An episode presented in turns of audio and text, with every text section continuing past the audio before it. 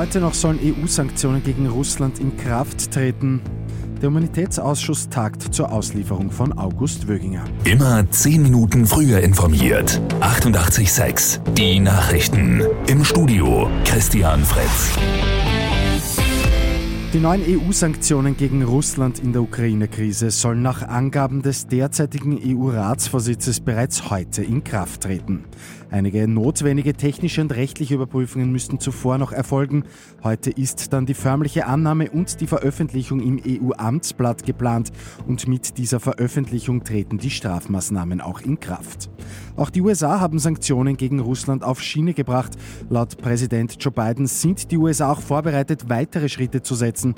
Russland wird, wenn es die Aggressionen fortsetzt, einen noch höheren Preis zahlen, inklusive weiterer Sanktionen. As Russia contemplates its next move, we have our next move prepared as well.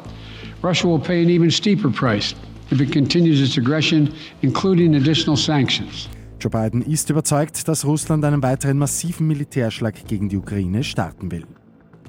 Heute kommt wieder der Nationalrat zusammen. Zwei Volksbegehren, Beschlüsse zum verlängerten Finanzausgleich und die Reform der Umweltförderung stehen auf dem Programm.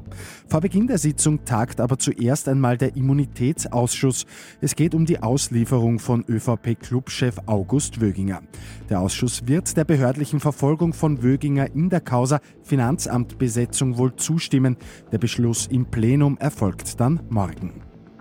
Und am Abend sind die erfolgreichen Olympiasportlerinnen und Sportler geehrt worden. Die gute Nachricht zum Schluss. Bundespräsident Alexander van der Bellen hat in die Hofburg nach Wien geladen. Dort hat das Staatsoberhaupt dem Team zu den 18 Medaillen gratuliert.